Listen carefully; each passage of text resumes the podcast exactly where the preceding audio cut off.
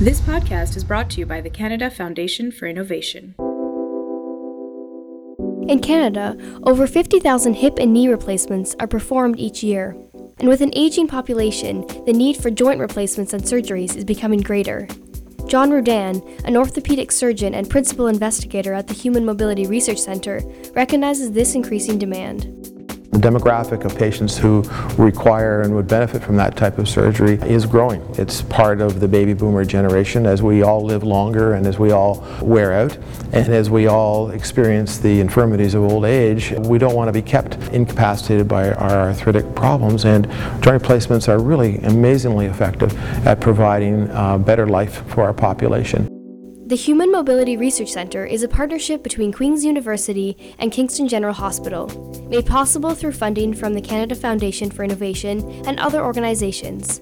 The research facility aims to provide alternative treatments for people with joint problems ranging from sports injuries to arthritis to simply old age getting the joint replacement in the way it should be, the way it's supposed to be, helps with the longevity of the component, helps the patient not only function better from day to day, but hopefully longer over their lifetime if we implant them the way they're designed to go.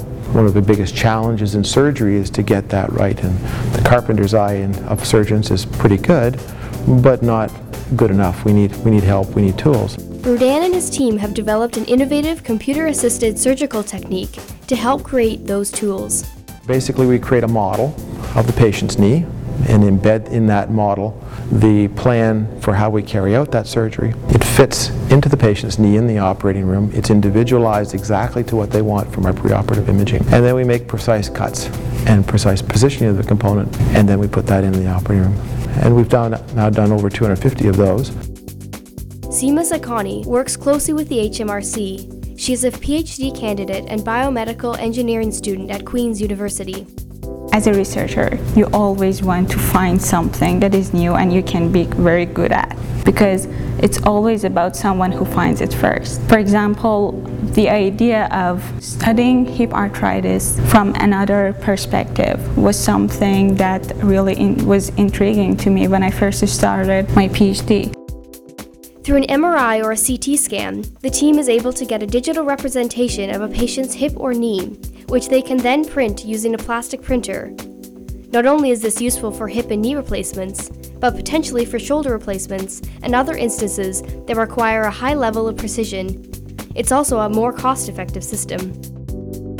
The nice thing about this as well is these can be made and individualized and can be shipped at the same time as the component that the patient is going to be getting. And so this allows us to distribute computer assist technology anywhere in the world, even if they don't have a computer assisted program in their institution. And so that's been a, a, major, major breakthrough in computer technology to get this distributed to the rest of the world and at a relatively inexpensive way of doing so